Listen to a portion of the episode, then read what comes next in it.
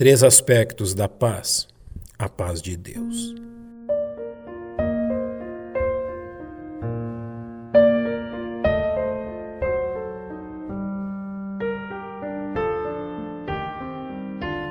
Ao observarmos o ensino bíblico concernente à paz, ou seja, a condição harmoniosa entre os seres humanos e entre eles e Deus, encontramos três aplicações bíblicas a esta verdade. A primeira delas diz respeito à paz entre as nações neste mundo, que somente será possível quando o próprio Senhor Jesus reinar sobre este mundo no milênio. A Bíblia também se refere à paz com Deus, como resultado da fé depositada em Cristo, eliminando a inimizade do coração humano contra a pessoa de Deus. Finalmente, a Bíblia nos chama a atenção para a paz de Deus um tipo de paz que somente aqueles que já creram em Cristo podem provar. Mesmo em meio às mais duras circunstâncias, como nos revela o apóstolo Paulo em sua epístola aos Filipenses. Não estejais inquietos por coisa alguma. Antes as vossas petições sejam em tudo conhecidas diante de Deus, pela oração e súplica, com ações de graça. E a paz de Deus, que excede todo o entendimento, guardará os vossos corações e os vossos pensamentos em Cristo Jesus.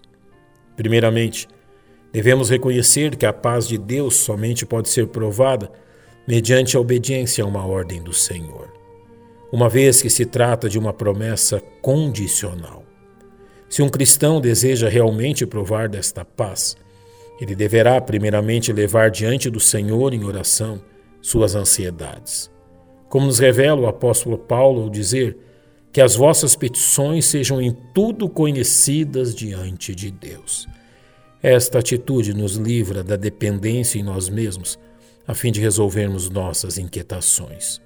Como nos recomenda o salmista ao dizer: Confia no Senhor de todo o teu coração e não te estribes no teu próprio entendimento.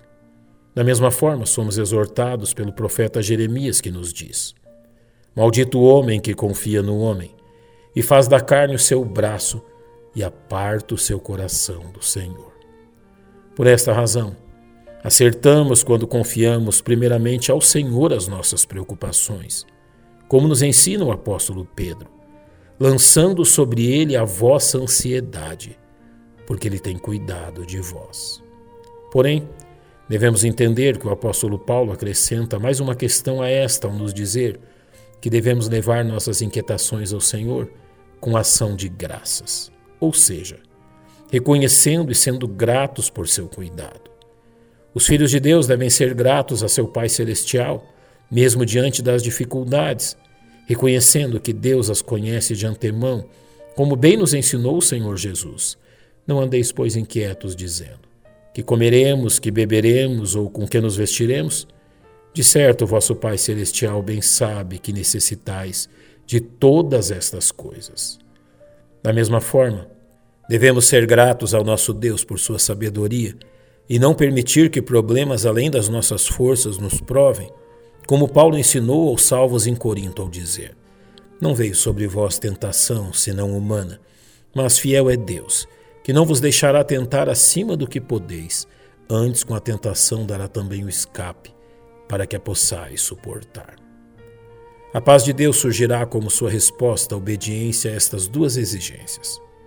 E a paz de Deus, que excede todo entendimento, guardará os vossos corações e os vossos pensamentos em Cristo Jesus. Portanto, este aspecto da paz pode ser encontrado pelos salvos em Cristo, mediante a entrega ao Senhor em oração das suas inquietações.